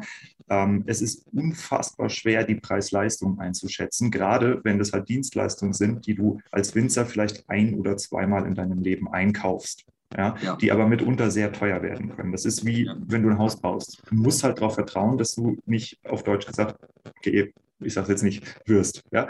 So. Ja, ja. Und ähm, du bist ja jetzt in der Position, wo du äh, mit deinem Social Media Marketing, mit Performance Marketing Ahnung hast, woran man das, die Preis-Leistung festmachen könnte. Im Positionierungsbereich ist es für mich ganz einfach. Ich gebe den Winzern das auch mal mit. Wenn euch jemand strategische Positionierung verkauft, guckt euch an, ob der selber positioniert ist. Das ist der einfachste Indikator dafür, ob jemand das verstanden hat oder nicht. Ja, ähm, wie, woran macht man das fest, wenn man jetzt Performance-Marketing einkaufen will? Ist das einfach ein Return on Investment? Also, dass ich sage, für jeden eingesetzten Euro kriegst du X zurück? Oder würdest du eine andere Metrik oder eine, eine, eine andere, äh, einen anderen Indikator äh, ansetzen, wenn du diese Dienstleistung einkaufst und was ist ein angemessener Preis dafür? Ja. Ähm, ich habe natürlich genauso, Entschuldigung, es hat gerade gepiept, weil mein Akku niedrig ist. Moment. Gut, wir hatten eben wieder eine kleine Unterbrechung, deshalb stelle ich die Frage nochmal. Ähm, ich äh, wollte das Gespräch nochmal in eine etwas andere Richtung fortsetzen, nämlich äh, beziehungsweise gleiche Richtung, aber andere, andere Perspektive. Als Winzer bekommt man öfter mal verschiedene Dienstleistungen angeboten aus dem Agenturbereich. Also das heißt, äh, von der Markenentwicklung, Design, Web Development bis hin zu Social Media, eigentlich alles. Und es ist mitunter gar nicht so leicht, die äh, Qualität bzw. die Preis-Leistung von dem Ganzen einzuschätzen. Ähm, ich kann mit meinem Background, kann ich den Winzern immer nur aus dem Bereich der strategischen Positionierung das sagen. Das ist ein ganz einfacher Indikator. Guck dir an, ob die Leute, die dir das verkaufen wollen, selber gut positioniert sind. Wenn ja, dann haben sie es kapiert. Wenn nicht, dann nicht. Das ist vom Prinzip ganz einfach. Ähm, wenn man jetzt aber Performance Marketing anguckt, das ist für mich auch ein komplettes Buch mit sieben Siegeln. Ich weiß, dass damit unter sehr viel Geld aufgerufen wird. Ich weiß, dass es Winzer gibt, die das selber machen und unfassbar viel Geld sparen. Und es gibt irgendwie einen mittendrin. Und äh, die Frage, die ich praktisch jetzt an dich probiere zu stellen, stellvertretend für die ganzen Winzer, die zuhören, woran erkennt man jemanden, der das drauf hat was ist ein angemessener Preis? Was wäre zum Beispiel ein, ein, ein, ein, eine KPI, die du ansetzt, vielleicht ein Return on Investment oder wie ermittelt man den und woran äh, gibt es andere Metriken, genau, vielleicht nicht finanzielle Metriken, woran man erkennt, ob man gerade Bullshit verkauft kriegt oder nicht. Komplizierte Frage. Also, ich habe natürlich auch schon selber Leute finden müssen, die das für einen machen die teilweise im Team angestellt waren, weil sie halt als Mitarbeiter ins, an Bord kamen oder weil man sie extern sich geholt hat. Ähm, Im Idealfall fängt man natürlich an, auch wie, wie wenn ich mir ein Haus bauen lasse und nach unterschiedlichen Maurern suche oder Zimmermännern, ähm, Freunde zu fragen, die auch schon was genutzt haben. Das ist natürlich schon mal ein, ein gutes Indiz, um letztendlich trotzdem über diese klassische mündliche ähm, Wertschätzung irgendwie zu erfahren, ob der eine oder andere was kann. Ja, was sehr schwierig ähm, ist im Weinbereich, weil du würdest ja, wenn du deinem Kollegen sagst, hier, ich habe hier einen Bomben-Social-Media-Mensch, gibst du ja einen Wettbewerbsvorteil auf. Auch nicht. Im Zweifel, glaube ich, wenn es der Nachbar ist, der wirklich im, am, am, selben Ort, am selben ist, aber wenn der in einer anderen Region sitzt, glaube ich, ist es auch wieder möglich. Ich glaube, der Weinmarkt ist groß genug und der Kunde lebt ja auch davon, dass er, dass er zwei Rieslinge trinkt und ähm, die beide aus unterschiedlichen Regionen sind und er lässt sich nicht nur darauf ein, den einen zu trinken und den anderen nicht mehr. Also ich glaube, und natürlich steht man in Konkurrenz, aber ich glaube, es, es braucht einen gewissen Austausch. Vielleicht kann man natürlich auch sich sagen, dass man Winzer auf ähnlicher Qualitätsebene mit denen mehr redet als vielleicht mit Winzern auf andere Qualitätsebenen, ist vielleicht auch nicht gut. Aber ähm, naja, das kann ich natürlich ähm, nicht wegnehmen. Ich glaube, es ist trotzdem wichtig, über seine informellen Kanäle schon auch rauszuhören, wer, wer da gute Erfahrungen gesammelt hat und wer nicht. Die zweite Ebene ist, wie du vorher gesagt hast, es gibt Leute, die sozusagen ihre eigene, ihr eigenes Budget ähm, unabhängig von dem Online-Budget, das dann ausgegeben wird, in Werbung berechnen. Das heißt, es kann sein, dass ich eine Agentur finde, die sagt, wir machen einen monatlichen Fixum von 2.000 bis 3.000 Euro und im ersten Monat geben wir 1.000 Euro aus an Werbekosten, die wir an Facebook oder Google zahlen. Im zweiten Monat, wenn es gut läuft, steigern wir das auf 2.000 Euro und im dritten Monat auf 3.000 Euro. Ich bleibe aber bei dem Fixum von 2.000 Euro. Ähm, es gibt andere Agenturen, die sagen. Also das, das würde bedeuten, die bekommen 2000 Euro, davon leben sie. 1000 also, Euro investieren sie in Werbung. Und genau, also es gibt Leute, die das tatsächlich trennen, ja. was ich sympathisch finde. Und, ähm, und zu sagen, es gibt sozusagen, ähm, dann gibt es andere, die sagen, ab einem gewissen Satz geht es mir gar nicht mehr darum, kriege ich eine Art Umsatzbeteiligung.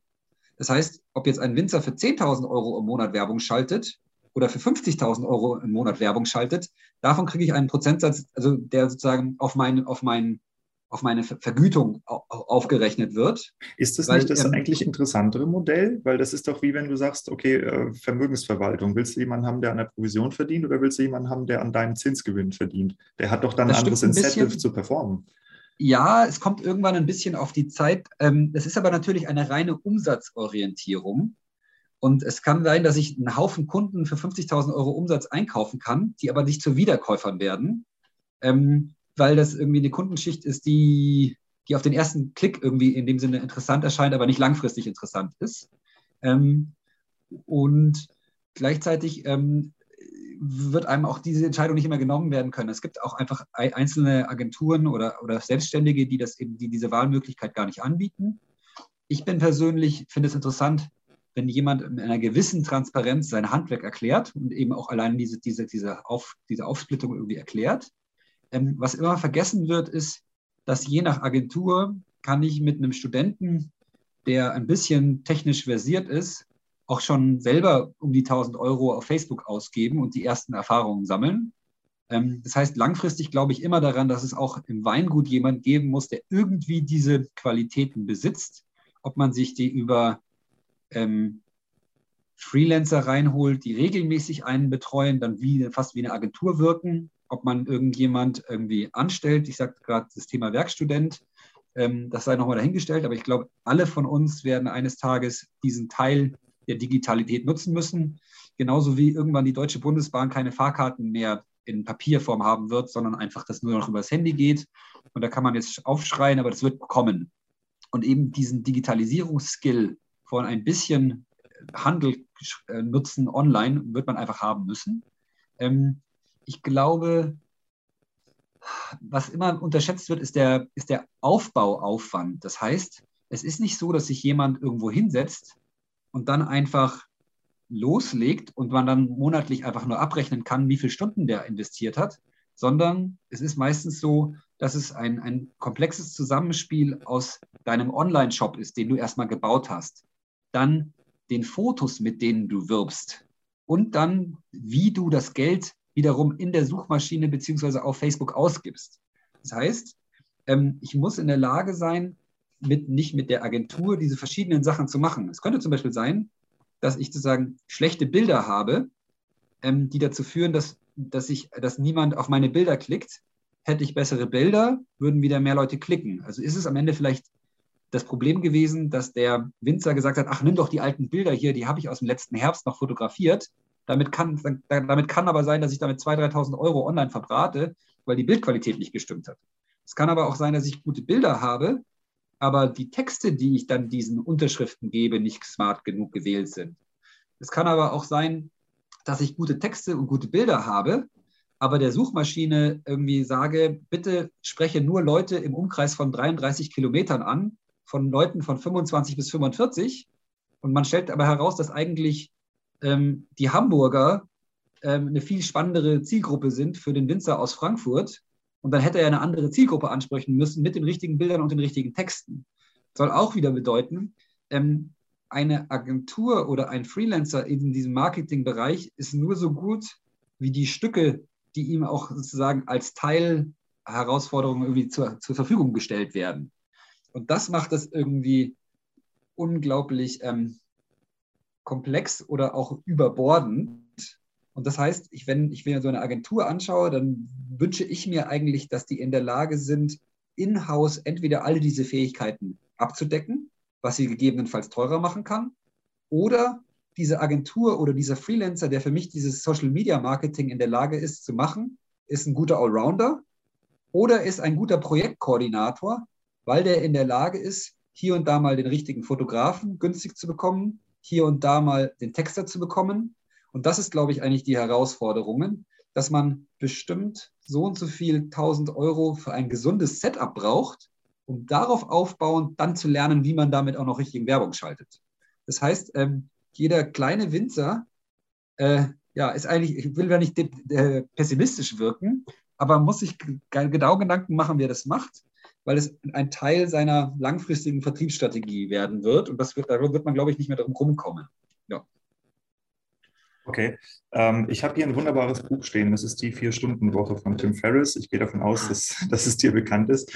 Und ähm, da geht es um das Thema der Automatisierung. Und ja. in der Automatisierung beschreibt er die seltene, aber interessante Idee, sein eigenes Leben outzusourcen, also sich einen Assistenten zu holen und sich daran zu gewöhnen, Dinge outzusourcen. Und er beschreibt auch einen Prozess, ähm, wo er sagt, wie er diese Leute akquiriert, indem er denen eine bestimmte Aufgabe gibt, zum Beispiel, was weiß ich, bestelle mir oder organisiere mir eine Wochenendreise da und dahin.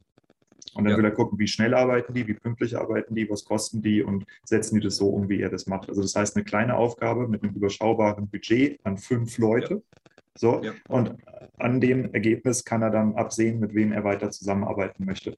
Das heißt, ähm, da ist ein bisschen Fuck you Money drin, wo er sagt, okay, Worst Case verbrenne ich das, um hier zu testen.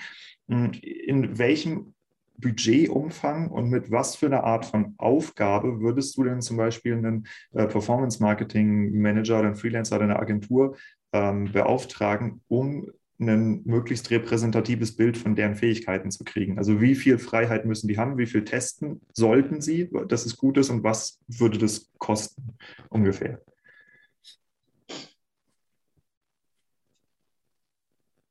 Also ähm, wir gehen jetzt immer davon aus, dass noch gar nichts da ist. Meistens ist ja eine Webseite schon da, meistens gibt es ja irgendwie ein Fotoarchiv oder jemanden, der vorher was gemacht hat. Ich glaube, man muss irgendwo schon bereit sein, zwischen 5.000 und 10.000 Euro in die Hand zu nehmen, ähm, wenn man was startet. Ähm, eher die Richtung die 10, um auch irgendwie nur was zu lernen. Ähm, was gibt es für kleine Aufgaben? Ja, man könnte halt sagen, ich ein glaub, Wein statt das ganze Weingut erstmal. Was manchmal passiert, ist, dass man ja. Oder ein bestimmtes Event ich würde mir vielleicht eher beschreiben lassen, wie er bei anderen Leuten Performance gemacht hat. Das heißt, ähm, welche kann, da kann er einfach sagen, hier, ich habe den und den Facebook-Post und die und die den Kanal irgendwie gut aufgebaut. Also ich würde mir sozusagen von ihm seine Musterlösungen zeigen lassen, die nach den und den Erfahrungen zu dem und dem Ergebnis geführt haben. Und ich glaube, das ist, das kann man das, das muss der in der Lage sein, auch transparent als Beispiel irgendwie zu kommunizieren.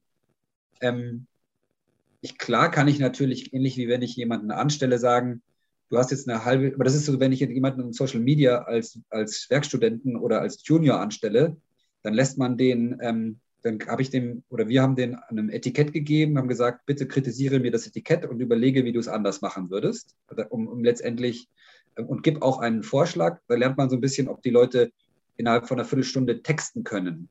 Du kannst Leute sagen, bitte schreibe mir einen 20 Zeilen Text mit einer Art kleinen Pressemitteilung und du kannst Leute irgendwie einen Designvorschlag machen lassen für einen Post. Also das sind, wären jetzt sozusagen verschiedene kleine Baustelle, Bausteine in diesem Ding, um herauszufinden, ob jemand das irgendwie ganz gut macht. Also ich habe oft, also über so großen Budgets, ist es, glaube ich, schon üblich, dass Leute auch mal, sage ich mal, ein, zwei Stunden Arbeit reinstecken, um mal so Vorschläge zu machen. Ähm, das ist jetzt aber was, wenn ich jemanden in-house hole. Ich muss ehrlich sagen, wenn man, wenn man das nicht macht, dann ist es ganz schön schwer. Aber eigentlich geben auch, glaube ich, normale Agenturen auf ihren Webseiten Beispiele für Kunden, die sie schon hatten. Und da kann man am Ende über das Impressum des Kunden auf dessen Webseite schon auch immer wieder mal an den Geschäftsführer kommen und sagen, mal ganz ehrlich, wie lief das denn mit dem? Was waren denn grob die Budgetvorstellungen? Also ich wüsste mir da auch nicht anders zu helfen. Es ist schon schwierig zu sagen, ich meine, das Problem ist ja nicht nur, dass ich kann nicht einfach 1000 Euro ausgeben. Entschuldigung. Es, es, ist schwer, es von außen zu beurteilen und ja. es gibt eben auch eine ganze Menge Spieler in dieser Branche, die ziemlich shady sind. Ja. Also das, das kann man ja nicht so von der Hand weisen. Also Performance Marketing über Bot-Netzwerke gibt es halt auch. Ja. Und äh, nicht zu knapp tatsächlich. Ähm, vielleicht tackern wir das nochmal aus einer anderen Richtung. Was wären denn für dich No-Gos oder Warnlichter, wenn du so ein äh, Erstgespräch führst? Ich glaube, es ist immer wie im Leben immer, dass man irgendwie ein, eine Grundsympathie für sein Gegenüber haben muss. Ähm, und, und, und wenn jemand mit zu großen Versprechungen kommt, dass er sagt, ich kann dir deinen Umsatz innerhalb von zwei Monaten auf das verdoppeln, dann wäre ich erstmal sehr skeptisch. Ähm, wie gesagt, ich würde immer Beispiele sehen wollen. Ähm, ist, ich finde, es liegt immer sehr viel darin, wie Leute generell kommunizieren.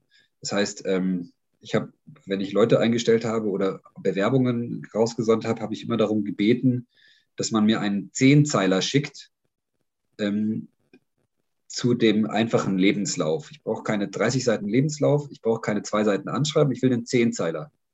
Und in dem Zehnzeiler lerne ich schon, ob jemand in der Lage ist, den in drei, vier Absätzen zu strukturieren.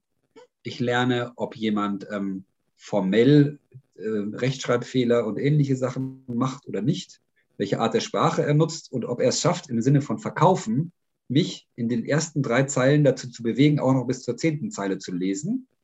Und das sind, das, das klingt so, so banal, aber ist einfach eine klassische Observierung der Kommunikation mit dieser Person, weil wenn es darum geht, am Ende herauszufinden, wie ich in einer Suche, also wie ich vor Hunderttausenden von Facebook-Nutzern die richtigen Worte finde mit dem richtigen Bild, um einen Kunden zu akquirieren, dann geht es eigentlich darum, dass jemand eine Art, ich sag's mal, Kommunikationsgespür hat.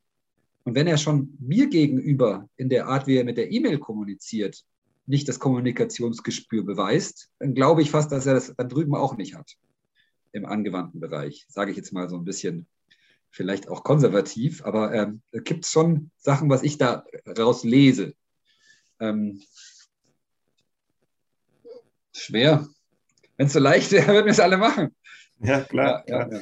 ja aber ich, ich glaube, das war schon, also gerade in dem Bereich mit der wertvollste Beitrag, den wir jetzt hier im Podcast haben. Also ich habe ein paar äh, Social Media Leute schon gefragt, auch zu unterschiedlichen Sachen, Content-Ideen und alles. Aber gerade wenn du halt Dienstleister einkaufst, das ist, eine, ist der Wahnsinn. Ja, das ist, das ist einfach so krass, weil ich führe ja auch ständig Gespräche mit allen möglichen Leuten. Also ich habe ja rund um meinen Podcast habe ich äh, selbst ein selbstständigen Netzwerk ähm, und das ist, das ist unfassbar. Also ich bin ja nicht davon abhängig. Also ich arbeite mit Winzern zusammen und diese Leute arbeiten für Winzer, nicht für mich. Das heißt, ja, ich habe ja. hab einen Ruf zu verlieren, weniger Geld. Und äh, für mich ist es schon enorm schwer herauszufinden, äh, was gut ist und was nicht gut ist. Und ich habe tatsächlich einigen Einblick gehabt. Also äh, die Leute, ich weiß nicht, äh, die hier zuhören, die wissen es wahrscheinlich überwiegend. Ich habe bei Wir Winzer gearbeitet. Da waren damals über anderthalbtausend Weingüter. Du kannst dir vorstellen, was das für eine Performance-Marketing-Kampagne ist. Das ist der absolute Wahnsinn. Ja. Und äh, ich, ich habe da schon viel reingeguckt, natürlich. Ja. ja. Aber äh, es ist nach wie vor, ich habe also große, große Bewunderung vor den Leuten, erstens, die diesen Job machen, weil es wäre überhaupt nicht meins. Und zweitens vor denen, die auch noch wissen, wie es geht. Hm. Vielleicht noch ein letzter, nur jetzt aus dem Gespräch ja, heraus bitte. eine kleine Idee. Ähm, ich muss kein Winzer-Marketier sein, um Wein zu verkaufen. Also ich könnte natürlich auch nach Agenturen schauen, die im anderen Konsumgüterbereich aktiv waren. Das heißt, ähm, ob die Essen verkauft haben, ob die Lebensmittel verkauft haben, ob die ähm, anderen Produkten letztendlich verholfen haben, eine, eine, eine Leserschaft zu holen. Dadurch, dadurch würde man sich vielleicht ein bisschen dieses Problem lösen, dass irgendwie die Konkurrenz zum anderen Winzer irgendwie da wäre. Ja, also gut, über, die, über die Begriffsähnlichkeit ist sie schon da, solange du halt keine klare Alleinstellung hast. Das, ist, äh, ja. das lässt, lässt, sich nicht vermeiden. Also beide verkaufen Rosé, beide verkaufen Barrique, beide verkaufen ja. was auch immer, BSA. Ja, also das, da, da kommt man schwer dran vorbei. Ähm, gut, okay, ich glaube, wir haben das Ding jetzt ausgelutscht. Ähm, ich habe noch ein letztes Thema, in das ich rein wollte. Das hast du eben per Zufall aufgemacht, bevor wir den ganzen Performance-Marketing-Zirkus hier eröffnet haben. Und zwar hast du gesagt, du hast Interviews mit deinen Top-Kunden geführt. Und das ist was, wozu ich die Winzer auch immer sehr animiere und feststelle, wie wenig das getan wird.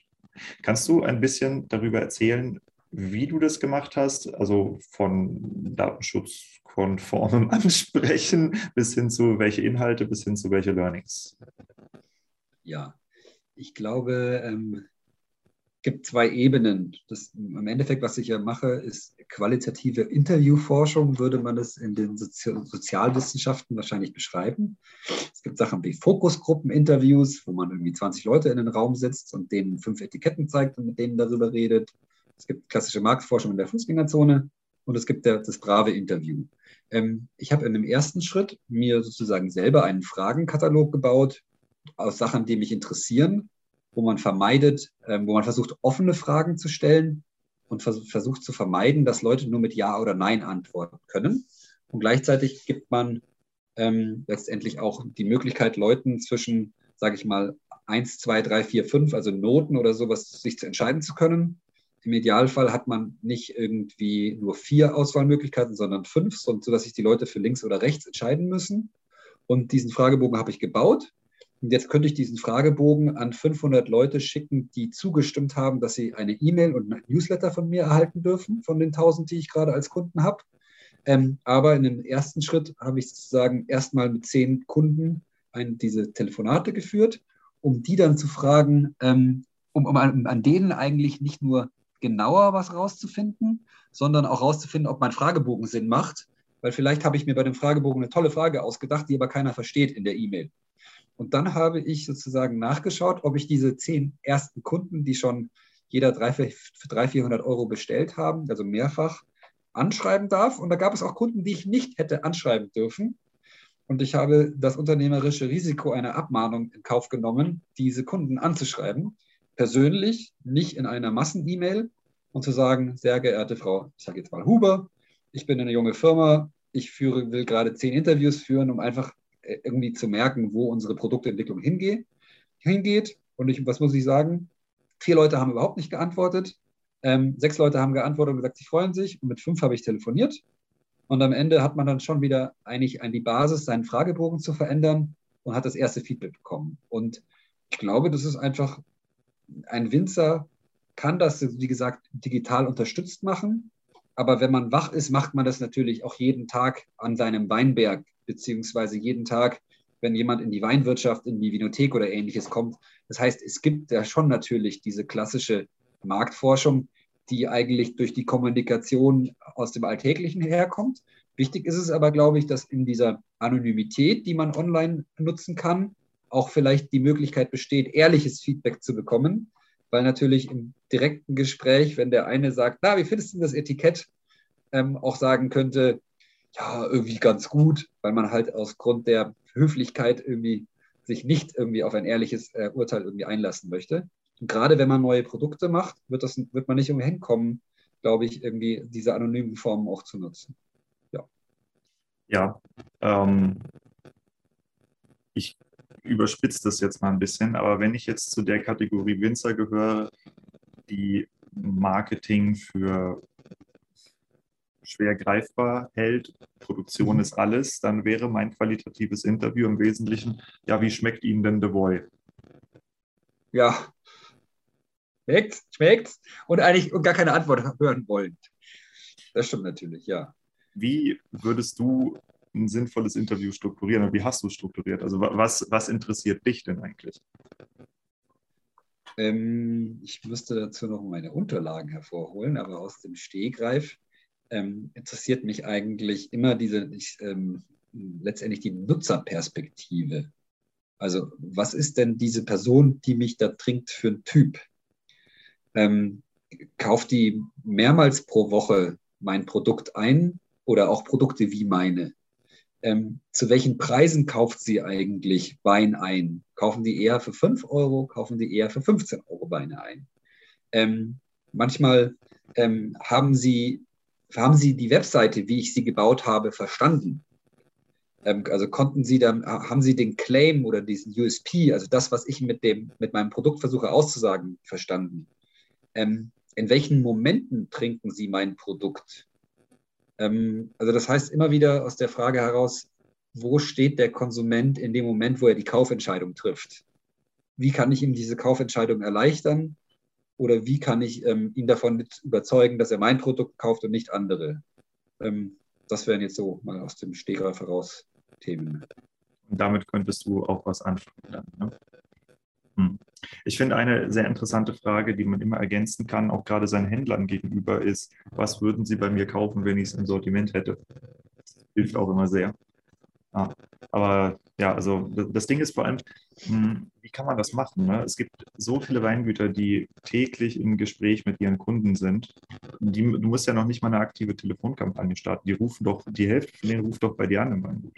Ja? ja? Also das kommt ja oft genug vor. Und wenn man sich einfach mal so ein fünf, sechs Standardfragen ausdenkt und die Leute im Gespräch fragt, wenn sie, wir machen gerade eine Kundenumfrage, um unser, ja. unseren Wein zu verbessern, wären sie kurz bereit, mir ein paar Fragen zu beantworten.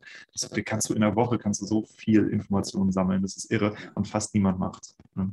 Ich glaube, was es gibt, ähm, eine Methodik zum sogenannten Product Market Fit, die versucht, einem eigentlich vor nicht nützlichem Feedback zu schützen.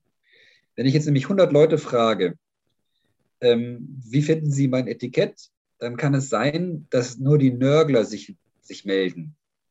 Die Nörgler sind aber die Leute, die vielleicht nie dieses Produkt gekauft hätten. Also es soll heißen, ich in Bezug auf den alkoholfreien Wein, wenn ich mir die Etikettantwort von den Leuten geben würde, die nie einen alkoholfreien Wein kaufen würden, dann ist das vielleicht ein schlechtes Feedback. Hätte ich mir aber. Lass uns ein anderes die, Beispiel nehmen weil es ja. gibt was, wo ein härterer Painpoint ist. Ja. Preisakzeptanz. Damit können, glaube ich, genau. mehr Winzer was verstehen, äh, damit genau. das damit anfangen. Ja? Also soll, soll heißen, ähm, wenn ich eine Liste habe von 100 Leuten, die schon meinen Wein über 10 Euro gekauft haben, dann frage ich lieber die zu der Preisakzeptanz, als die Leute, die nur für 5 Euro meinen Wein gekauft haben. Weil die immer nur in der, die, die, die sagen nur, naja, wenn er 8 Euro kosten würde, dann würde ich ihn vielleicht noch kaufen. Das heißt, es ist wichtig zu identifizieren, welcher Gruppe ich eigentlich zuhören möchte. Ähm, und das ist auch keine, da gibt es auch keine einfache Lösung vor, aber ich glaube, man muss sozusagen dieses ähm, Experte ist der, der schon probiert hat, der es erlebt hat. Und man muss sozusagen dieses Expertenwissen ernst nehmen und nicht dieses hypothetische Wissen von Leuten, die sagen, naja, wenn es anders schmecken würde, dann würde ich es vielleicht kaufen. Also der Gedankengang ähm, dahinter ja. ist nicht, wie kriege ich denjenigen, der eh nicht überzeugt ist, zu einem Kunden, sondern wie kriege ich, wie erfahre ich über den, der schon gekauft hat, möglichst viel, um mehr Menschen wie ihn oder sie zu identifizieren und anzusprechen. Das würde ich sagen. Ja. Okay. Gut. Das ist, glaube ich, Weil ein das sehr, Early Adopter sind. Ja. ja, sehr wertvoller Input. Vielen Dank. Ähm, ja, du, ich würde sagen, wir machen den Cut hier. Ähm, wenn die oder der oder das Zuhörer sich für äh, dein Projekt interessiert und mal nachschauen möchte, was es eigentlich zu sehen gibt oder was es insgesamt über dich zu sehen gibt, äh, sowohl in Berlin als auch online, wo sollte man die Leute hinschicken? Das Projekt ist mittlerweile eine GmbH, das ist die stolze Dental GmbH, die letztes Jahr aus dem Projekt ins Leben gerufen wurde. Die Firma ist auf www www.thegentlewine.com erreichbar. Ähm, ich bin auch über die info at thegentlewine.com erreichbar, über LinkedIn und mit Klarnamen auf Facebook und auf anderen Kanälen. Ähm, ich glaube, es darf mich fast jeder alles fragen. Ähm, ich antworte auch zu 99 Prozent der Fälle, aber ich kann auch antworten und sagen, ich habe keine Zeit oder das interessiert mich leider nicht oder dann müssen Sie jemand anders finden. Also ich glaube, in einer Verhältnismäßigkeit ähm, unterstütze ich gern die Leute da draußen, einfach weil ich natürlich als Unternehmer auch nur das geworden bin, weil mich andere Leute auch kostenlos unterstützt haben. Ähm, genau, also Diego ähm, ist natürlich auch ein Kanal, über den man mich erreichen kann. Und wenn man in Berlin ist, kann man das Zeug auch mal probieren irgendwo? Das geht auch. Tatsächlich bringt uns das zum nächsten Schritt. Ähm, das, was diesmal noch ein Projekt ist, es gibt ein Ladengeschäft, das der Frevel heißt. Wie frevelhaft. Da kann man Dinge probieren, die ähm, in der Weinwelt und in der Lebensmittelwelt etwas untypisch sind. Das heißt, alkoholfreier Wein, leichter Wein, auch sowas wie leichter Gin gibt es mittlerweile und andere Mischgetränke. Der ist in Berlin Kreuz, Neu, Kreuzberg Neukölln. Da findet man einen auch. Ähm, ansonsten touren wir oder ich auch immer mal wieder durch die Weingegenden, nicht dieser Welt, sondern Deutschlands. Also ähm, das kann auch immer möglich sein. Optimal. Ja, du, ich danke dir und äh, ich hoffe, wir sehen uns möglicherweise dann auf der Probein. Definitiv. Hervorragend. Super, Moritz. Haust du rein. Gut, danke. Moritz ist für mich eine der interessantesten Persönlichkeiten im Weinbau, und zwar, weil er eine Quereinsteigerperspektive hat, weil er nicht mit klassischem Weinwissen an den Wein rangeht und weil er ein Serienunternehmer im Weinbau ist. Ich denke, von ihm können wir extrem viel lernen darüber, wie man Marken konzipieren kann, wie man Nischenmärkte erkennen kann und wie man sie eben auch bedienen kann. Das Produktdesign, das Marketing, ich meine, guck dir mal seine Social-Media-Kanäle an, das spricht alles für sich und es spricht auch alles für eine sehr, sehr durchdachte und qualitativ hochwertig inszenierte Marke. Ich bin großer Fan von seiner Arbeit und ich kann euch nur empfehlen, euch mal eine Flasche zu kaufen, um es zu probieren, wie es schmeckt. Und äh, am besten würde ich sagen, holt euch vor allem auch mal den Rotwein, weil das ist eben gerade das Spannende, wie so ein Rotwein im alkoholfreien und alkoholreduzierten Bereich eben schmecken kann. Damit bis zur nächsten Woche.